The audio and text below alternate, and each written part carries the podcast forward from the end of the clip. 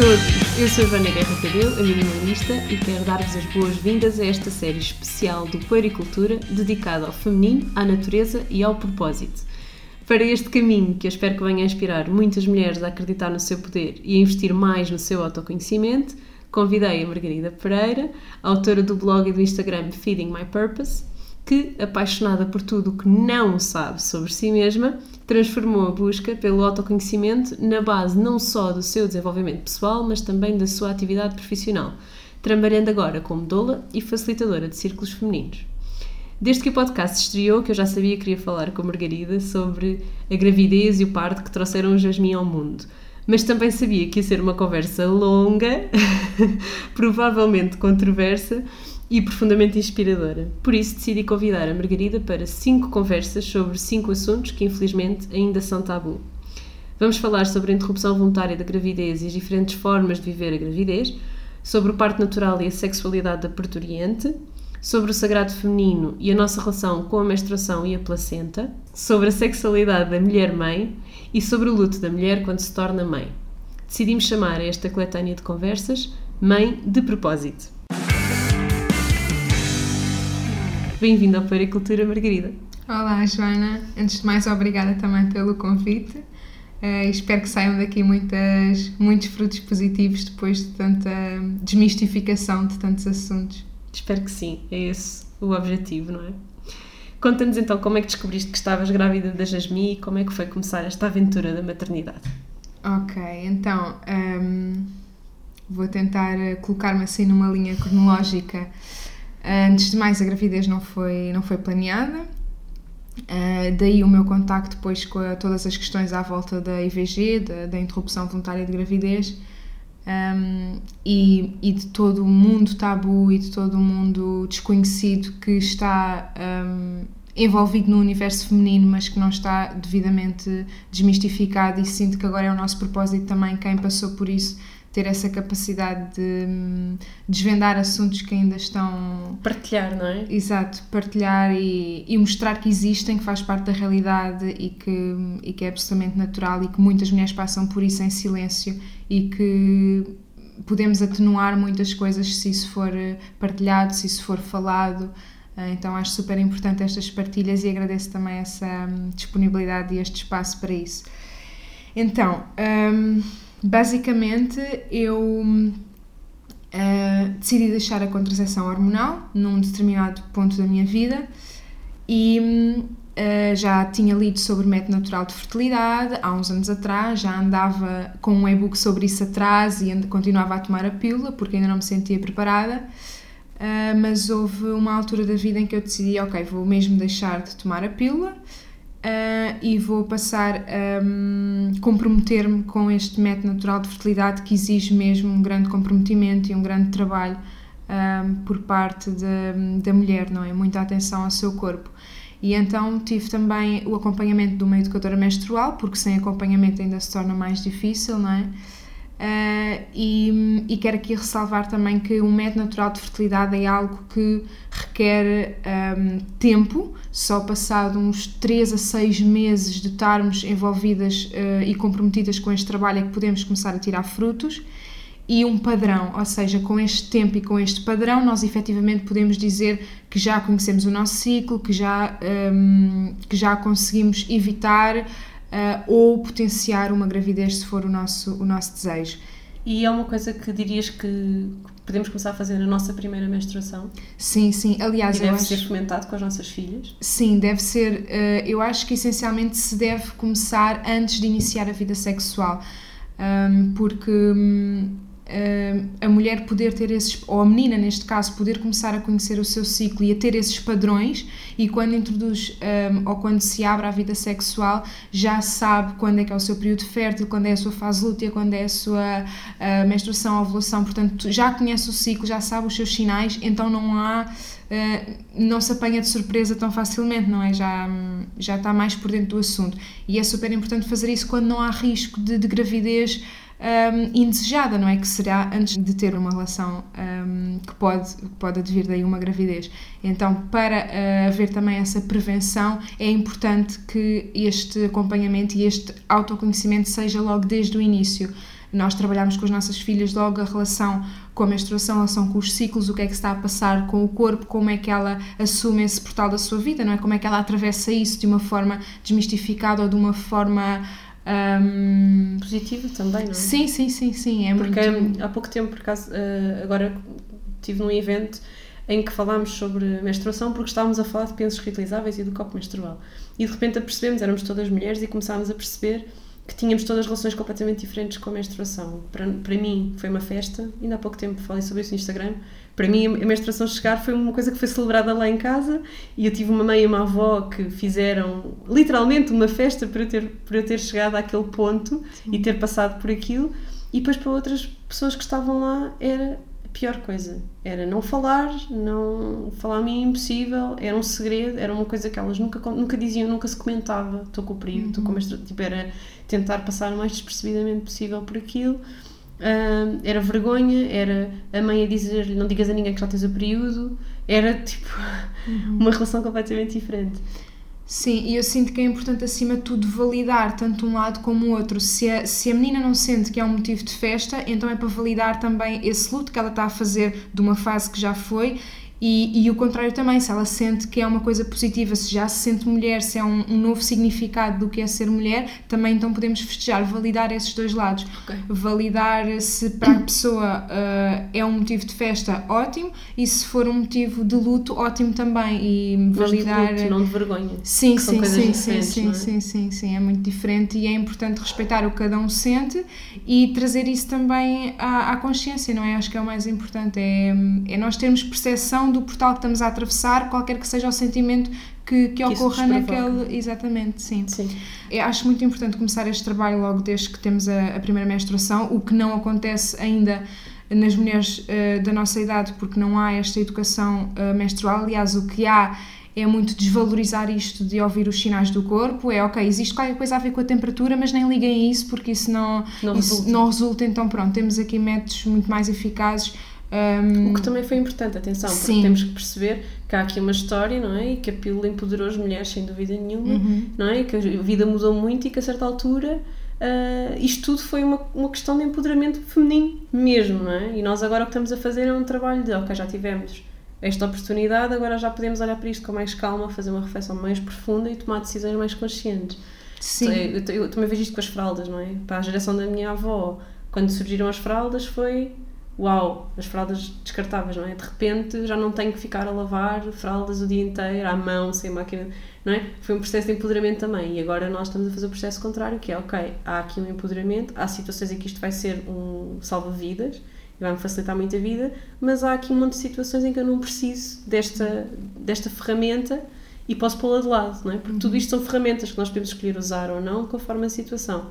E acho também importante sim, aliás, fazer essa reflexão. Sim, eu também tomei a pílula durante vários anos porque uh, para as meninas que, que não estão realmente um, despertas para, para esse trabalho ou que, que não sentem que é o um momento, entre estar a tomar a pílula ou reprimir a sexualidade, claro que é uh, tomar a pílula, não é? Não, não vamos estar aqui também a, a ser. Um, a exterminar tudo o que tem a ver com, com os anticoncepcionais, não é? Não é, não é essa a questão. Mas bem, uh, tu decidiste sim, começar a fazer as coisas com complemento natural uhum. e... Fiz o meu primeiro gráfico, estava muito ansiosa para terminar aquele ciclo e começar um gráfico seguinte, mas não passei uh, para o gráfico seguinte porque engravidei uh, entretanto. Então, basicamente, eu estava a dar o primeiro passo, não é? E... E estava com tinha tinha o meu namorado na altura que é o que é o pai da Jasmine um, e e realmente não não houve esse tempo de eu poder uh, ter um, um, momento para ver os meus padrões, para dar tempo àquilo, porque tendo uma sexualidade ativa no meio disso tudo e não havendo outro tipo de precaução, então realmente é um risco, não é? Porque nós atiramos-nos para, para algo, mas ainda não temos os frutos daquilo, ainda não, ainda não está algo consolidado, não é? Então também ressaltar aqui que o método natural de fertilidade é efetivamente seguro quando é quando é realmente um método, quando tem regras, quando tem comprometimento e muito no início nós não temos ainda aquilo que é necessário para isso. Até porque não tens a informação toda. Não é? Sim, estás a começar a dar os primeiros passos. Então eu decidi dar os primeiros passos e, e engravidei logo e, e, depois a minha primeira escolha foi um, uma interrupção de gravidez, nem sequer pensei noutra, noutra questão. Estava muito ansiosa para passar para outro gráfico, uh, mandei na altura à minha educadora menstrual e ela disse-me, olha, uh, vai mas é fazer um teste de gravidez, porque já estava a ver ali no gráfico que, que algo não estava, um, pronto, normal, não é? Um, para aquilo que era a minha realidade desejada. E hum, e depois a minha primeira opção, e durante muito tempo ainda, foi, foi a interrupção uh, de gravidez. Mas um, ehm, também tinha muito medo daquilo disso, não é? Porque não é, não é algo falado. Eu não, uh, se fosse hoje, eu iria me informar muito mais um, ehm, do que é que é o aborto, do que é que acontece no corpo, porque acho que também isso não é. Métodos. Sim, não é, não é desmistificado, é algo que. Um, ehm, ou por um lado tem uma grande sombra, ai, se calhar não, não vais poder ser mais mãe nunca, ou uh, faz, faz pessimamente mal ao corpo, ou por outro lado, ah não, não tem problema nenhum, uh, faz e, e, a seguir à vontade. Então eu sinto que tem estes dois lados, quem, quem um, relativiza muito a questão ou quem assombra muito a questão, mas tanto de um lado como do outro eu senti que faltava realmente evidências científicas, apesar de, uh, tanto de um lado ou do outro, quer é informação, quer é perceber como é que isto processa, o que é que acontece, quais as consequências, quais as causas, não é? E senti que faltou-me esse sumo. Mas... E sempre de um ponto de vista do que é que acontece à mulher, não é? E não Sim. do que acontece ao feto. Que é uma coisa importante, eu adoro quando tu escreves sobre isto, já te ouvi falar, já vi coisas escritas por ti sobre isto, e tu falas sempre na perspectiva da mulher e do corpo da mulher. Não vais ao debate do que é que está a acontecer ao feto, que nessa altura nem é um feto, é, como é, que, é um embrião. Uhum. Uh, que é uma coisa que me, que me perturba no debate sobre a IVG, que é o que, mais, o que tu mais ouves quando ouves da IVG do lado do contra a IVG é o feto e uhum. o que é que acontece ao feto, o que é que acontece ao embrião e quando é que começa a vida e quando é que não. Uhum. Então, e quando é que começa a maternidade? E, quando é, e o que é que acontece à mulher? E o corpo da mulher, não é? Só o lado do sim é que fala sobre isso. E eu acho que é importante nós também percebermos, por um lado, o que é que o lado do não poderia dizer quanto à mulher e ao corpo da mulher, uhum. porque isso sim é válido, na minha opinião.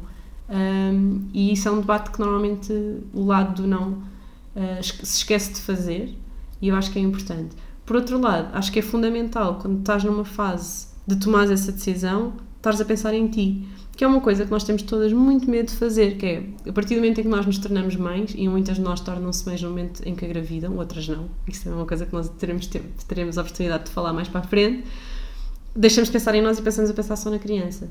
E é um bocadinho como aqueles anúncios no início da viagem de avião. Primeiro ponha a máscara a si, depois ponha aos outros. E é a mesma coisa, nós se não cuidarmos do nosso bem-estar, não vamos conseguir cuidar dos nossos filhos.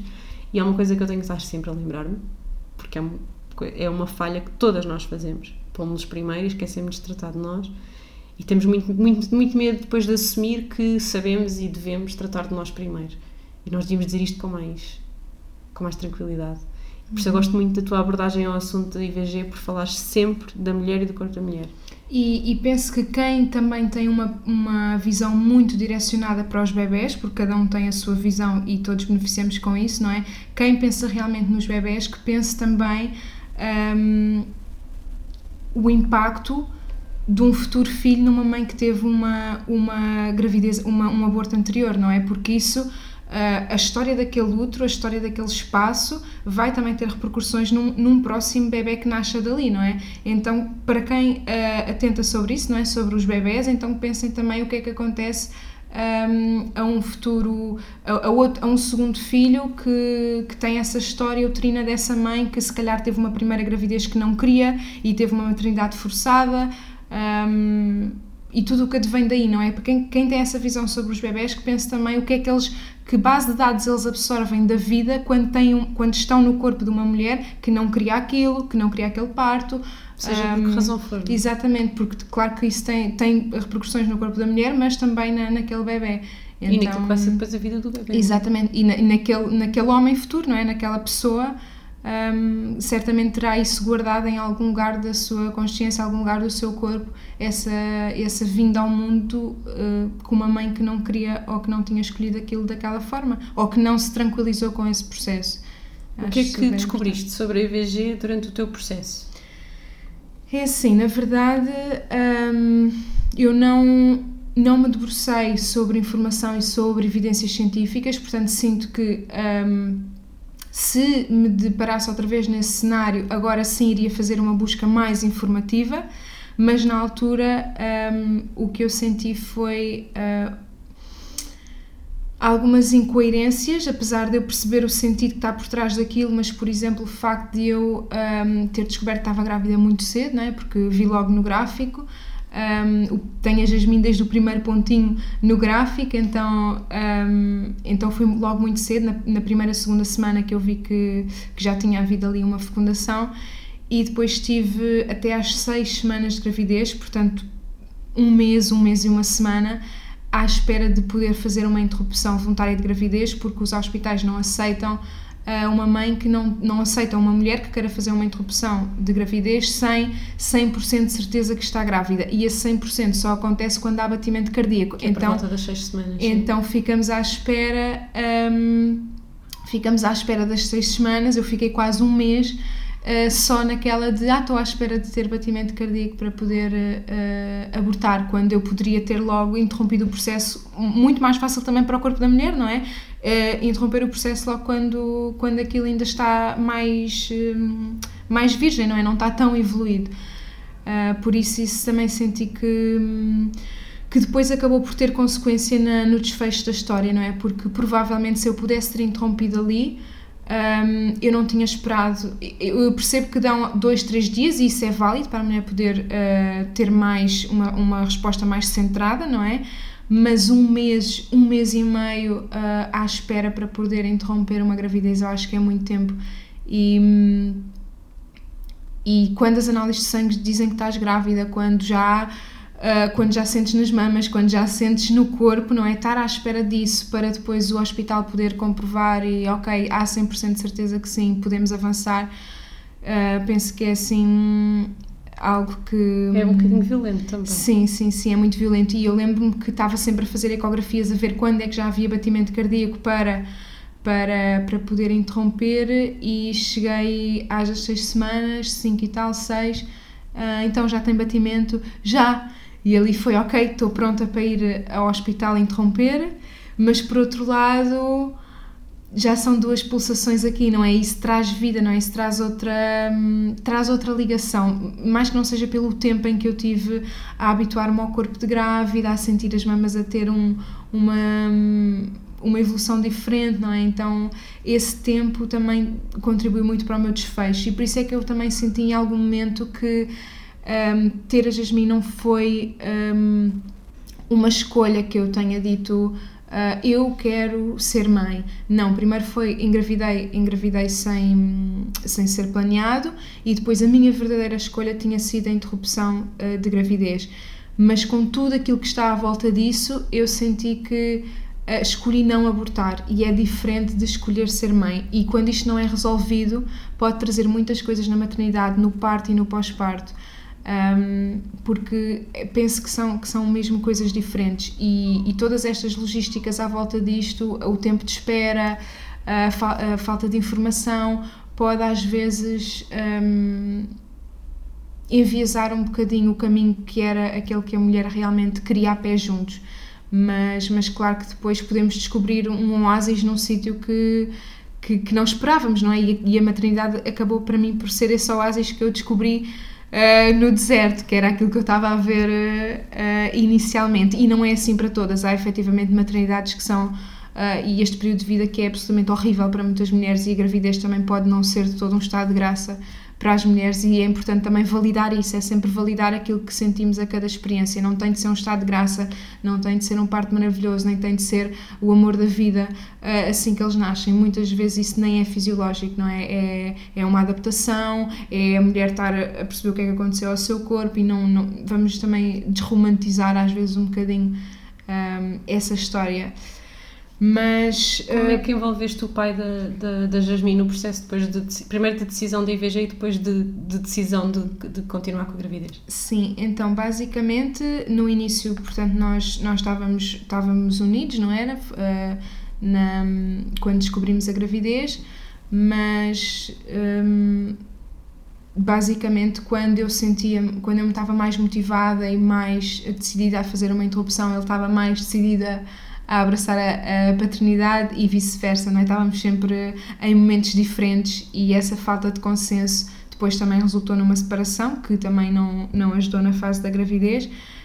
Um, por tudo o que temos de desconstruir à volta disso e à volta do romantismo, lá está esta, esta ideia romântica que, que muitas vezes, quando está tá fechada numa só caixinha, não nos ajuda a ver, a ver oásis no deserto, não é?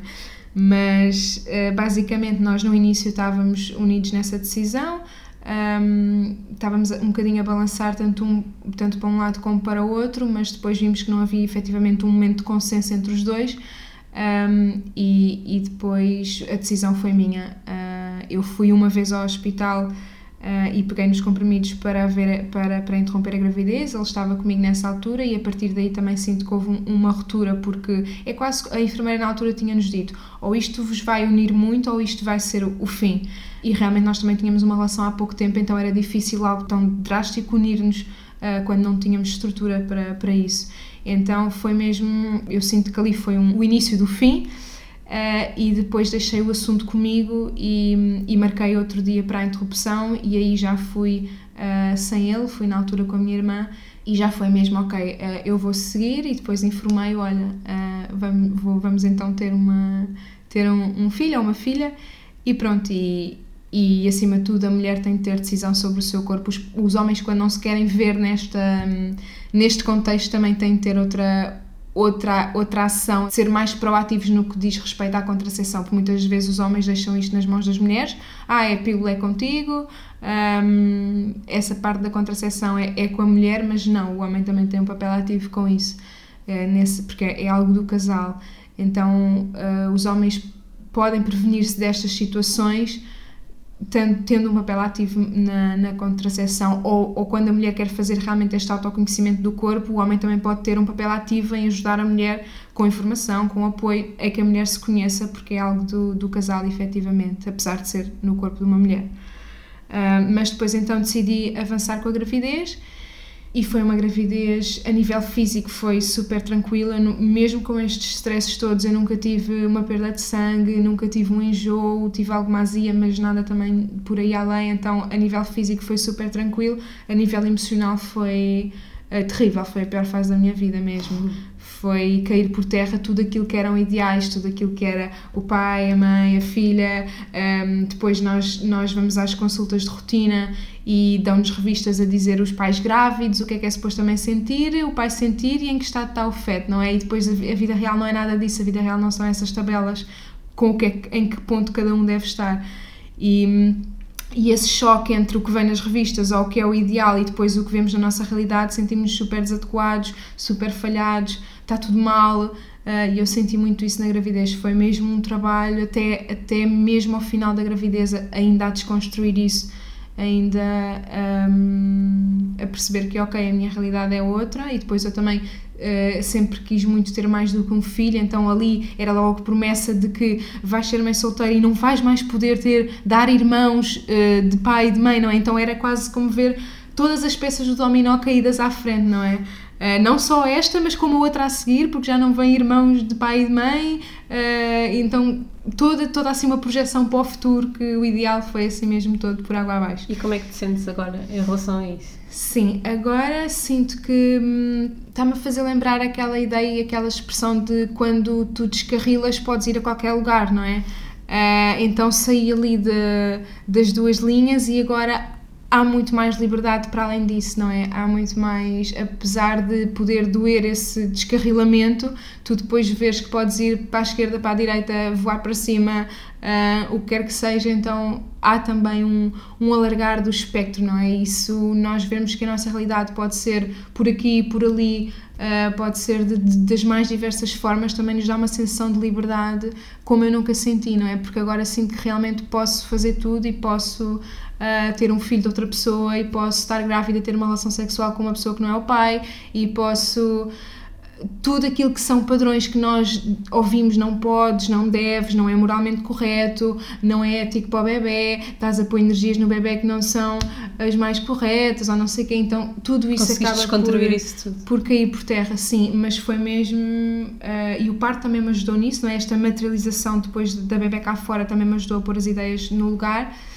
um, mas, mas é mesmo importante, sinto que às vezes uh, este descarrilar pode dar frutos que nós, que nós não vimos quando vamos ali naquele caminho tão certo e, e tão sempre em frente, não é? Naquele caminho que já está traçado um, por outras Pela pessoas. tradição. É? Pela tradição, sim. Então, que é a tradição. Foram estes desafios emocionais que te fizeram crescer doula? Sim, eh, na altura eu nunca pensei. Um, eu pensei sempre que aquilo que aquilo me, uh, o, o que este processo me está a trazer internamente vai certamente ajudar-me uh, na pessoa que eu vou ser, na profissional que eu vou ser, porque já estava dentro do mundo do desenvolvimento pessoal e autoconhecimento, mas o, o algo que me, que me ocorreu imediatamente foi eu nunca mais vou conseguir trabalhar com mulheres porque eu nunca mais vou conseguir lidar com esta questão do feminino. Eu pensei, eu nunca mais vou fazer um círculo de mulheres porque eu não tenho coragem de aparecer em frente a mulher nenhuma uh, depois deste processo, não é? Depois de andar aqui a, a falar bem do método natural de fertilidade e depois de engravidar sem, sem querer. Uh, então tudo isto hum, pode ser muito controverso para muitas cabeças, não é? Uh, mas, mas isto efetivamente dá-nos ainda mais conhecimento e mais, um, mais por onde apalpar, mais, mais terreno. Sim, sim, sim, sim, Mas na altura uh, o primeiro impacto foi mesmo: eu não, nunca mais vou conseguir trabalhar com mulheres depois disto que, que eu estou a viver e depois desta, desta controvérsia toda em mim enquanto mulher. O que é que tu fazes enquanto doula? Eu já tinha pensado no curso todo durante a gravidez como uma questão só uh, de preparação para o parto mas não senti que fosse o momento, não senti que, que, fosse a altura de estar a absorver informação quando eu própria estava absolutamente desarrumada. Então, depois do parto, senti que o curso foi uh, também para mim, mas já com as ideias mais arrumadas, pensar, ok, então efetivamente eu agora posso começar a ajudar mulheres uh, que passam por isto ou que abraçam gravidezes que não foi o caminho suposto ou que são mães solteiras e vêm-se nessa condição desde a gravidez, não é? Que não é mesmo suposto uh, socialmente.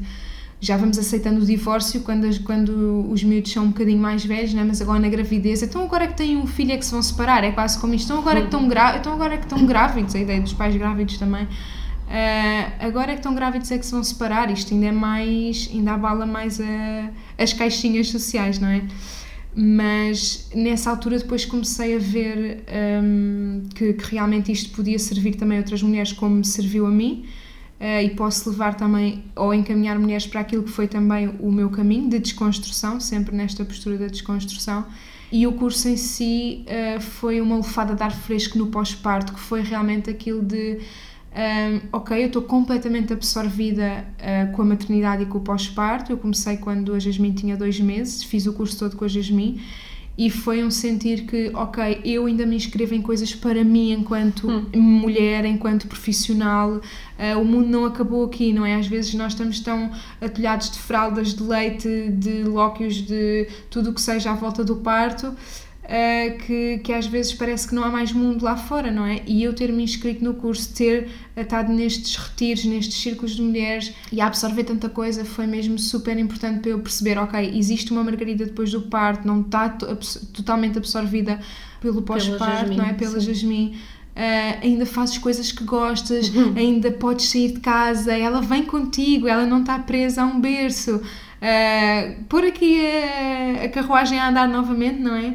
E então foi super importante para mim este momento. E depois eh, o poder dos círculos de mulheres, não é? Eu poder sentar-me e, e, partilhar aquilo que foi a minha experiência e ouvir outras mulheres e sentir que há um lugar seguro e um lugar que acolhe aquilo que genuinamente estás a sentir e que, e que depois trouxe também a rede de apoio, não é? Eu poder ter alguns momentos em que a Jasmine estava ao colo de outra pessoa, uh, isso também é super importante para além poder respirar ou alongar os bíceps, que às vezes também é importante, e endireitar as costas.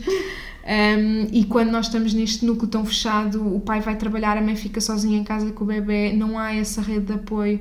Uh, estamos em núcleos muito, muito solitários e a gravidez e o, um, o pós-parto pós pode ser muito solitário. Então, eu ter feito esta formação nos, nos primeiros seis meses da Jasmine ajudou-me muito um, a perceber a minha evolução, não é? Porque era mensal, mensalmente tá, ia sempre àquele circo, ia sempre àquele lugar, às vezes era por quatro dias, uh, às vezes era com noites, então o poder ir ritualisticamente a um sítio, ver a minha evolução, partilhar, foi muito terapêutico também para mim, por isso é que eu também gosto dos cursos que nos ajudam internamente e depois nós podemos passar isso que é a nossa evolução ao outro. Uh, então tu agora tens um serviço, não é? Porque consegues ajudar, a tua ideia é ajudar outras mulheres que tenham gravidezes pouco vulgares ou pouco convencionais do ponto de vista social ou ajudar qualquer mulher? É assim, é mesmo, é mesmo qualquer mulher e, e o facto de ser qualquer mulher também me ajuda a mim na minha desconstrução, porque enquanto que eu me identifico muito com as mulheres que se calhar são mães solteiras, que,